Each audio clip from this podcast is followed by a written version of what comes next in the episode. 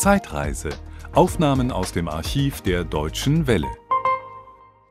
Liebe Liesel Westermann, ich erlaube mir zu gratulieren zu dem Erfolg, den Sie in München anlässlich der Olympiade erreicht haben.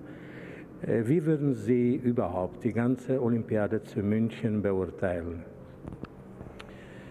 Äh, wie eine europäische Olympiade immer ist es für die, den Großteil der Mannschaften eine Olympiade der kurzen Anreisewege, was auch dazu geführt hat, dass zum Beispiel viele Mannschaften teilweise anreisten, wieder rückreisten und dann kam der nächste Schub der Athleten, die dann dran waren, sodass man äh, in vielen Disziplinen, jetzt besonders was die Leichtathletik angeht, oft erst sehr kurzfristig vor dem Wettkampf die entsprechenden Favoriten oder aussichtsreichen Athleten beobachten konnte. Im Allgemeinen möchte ich sagen, dass ich bis zu dem Massaker äh, die Spiele für sehr glücklich und gelungen zu halten äh, glauben darf. Als Deutscher ist man immer irgendwie vielleicht besonders stolz dann, wenn das gelingt, was sich so viele vorgenommen haben. Und nach, den, nach dem Massaker an den israelischen Athleten ist es eben für sehr viele ein Start unter unterschiedlichen Voraussetzungen ganz gewiss gewesen. Wir hier vom TuS 04 Leverkusen haben, kennen die israelischen Athleten, wir haben gemeinsam mit ihnen trainiert und für uns war das alles eine ganz besonders deprimierende Erfahrung. Man hat immer vermutet, und zwar mit Recht, dass Sie, Liesel Westermann, ganz groß äh, bei der Olympiade ankommen würden. Ihre Leistungen, die Sie vor der Olympiade fertiggebracht haben, haben richtig einen Grund dazu geliefert. Aber zugleich äh, ist man auch, äh, wenigstens ich, der Meinung, dass sie dadurch auch einem indirekten seelischen Druck ausgesetzt wurden. Stimmt diese meine Meinung oder nicht? Äh, ich lehne es ab, von einem, von einem Druck von außen äh, zu sprechen, sondern ich selber habe meine eigene Leistungsfähigkeit genauso eingeschätzt. Ich habe ganz bestimmt mit einer Medaille gerechnet. Ich muss dazu aber sagen, dass ich vielleicht selber einiges unterschätzt habe, und zwar vor allen Dingen, dass ich acht Wochen unter einer Verletzung gelitten habe, die niemand richtig in der Lage war zu behandeln und die es mir unmöglich machte, entsprechendes Krafttraining und Lauftraining zu absolvieren. Da aber meine Leistungen in dem Sinne nicht so zurückgingen, wie es vielleicht zu erwarten gewesen wäre, habe ich selber, war ich selber der Annahme, meine Form bis zu den Olympischen Spielen halten zu können. Ganz bestimmt kam äh, dazu, jetzt in meinem Fall, äh, eben das, die persönliche Bekanntschaft mit den israelischen Sportlern und wenn man so getroffen ist von einem solchen Vorkommen, dann kann man nicht äh, zwei Tage später einen Wettkampf bestreiten, als wäre nichts passiert. Mit diesem einen ungültigen Versuch habe ich bewiesen, dass ich mich richtig vorbereitet habe, dass ich die Nerven nicht hatte, den Wettkampf so durchzustehen, wie ich es mir selber und wie auch bestimmt die 80.000 Zuschauer im Stadion es mir gewünscht hätten. Dafür kann ich nichts und schließlich und letztlich haben die Besten gewonnen. In Köln fand während der Olympiade eine Tagung der internationalen Penclubs äh, äh, statt.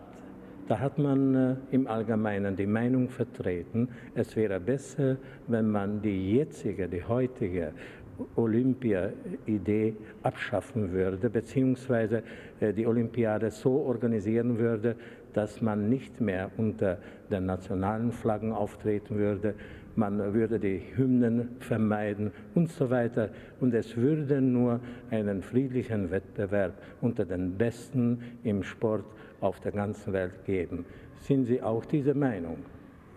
Man müsste zuerst einmal definieren, was ist das, die heutige Olympia-Idee. Und zum anderen möchte ich so hochqualifiziert vielleicht äh, die Mitglieder und die Diskussionsteilnehmer im PEN-Club sind, äh, sie doch auch des idealistischen Höhenflugs äh, zeigen. Denn man kann etwas, woran Millionen Anteil nehmen und sich begeistern, nicht mit einem Federstrich in äh, eine sozusagen gewünschte Anonymität zurückversetzen. Man, es wäre viel äh, sinnvoller, sich auf die Realitäten insofern zu besinnen, als Olympische Spiele im Sinne einer riesigen Massenveranstaltung nie unpolitisch sein können. Und ich glaube, die Olympischen Spiele in München haben das auch eindeutig gezeigt.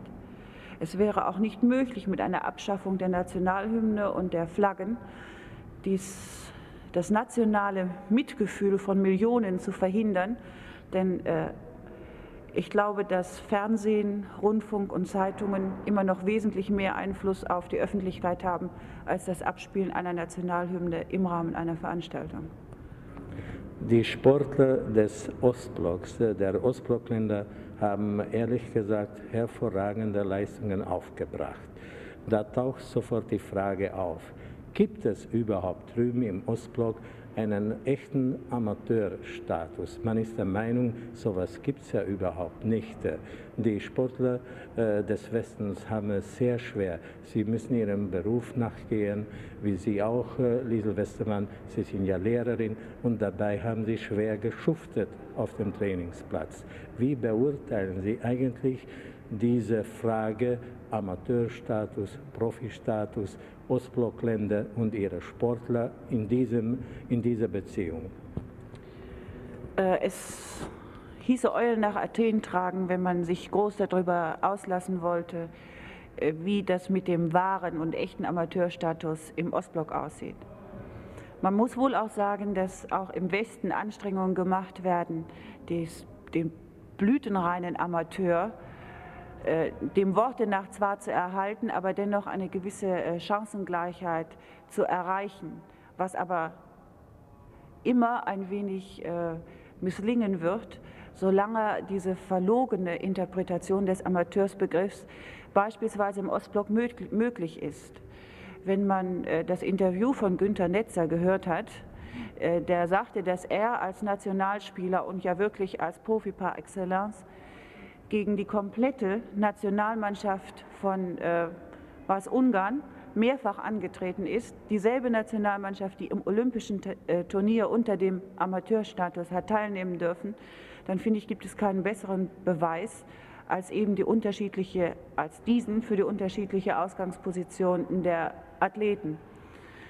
Man kann im Osten eben einfach besser lügen, als das hier bei uns möglich ist. Und darum bin ich auch dafür, dass äh, die Sportorganisation im Westen an und für sich überdacht wird und es für uns in unserem Gesellschaftssystem als eigenständigen äh, Beitrag zur, zum Erreichen der Chancengleichheit unserer Sportler nur das Profitum gibt. Es wird nicht immer so sein, wie das bei den Fußballern ist, so kann es nicht in allen Sportarten sein, aber schließlich und letztlich bleibt uns als der kapitalistischen Gesellschaftsordnung doch lebensnah nur das Profitum.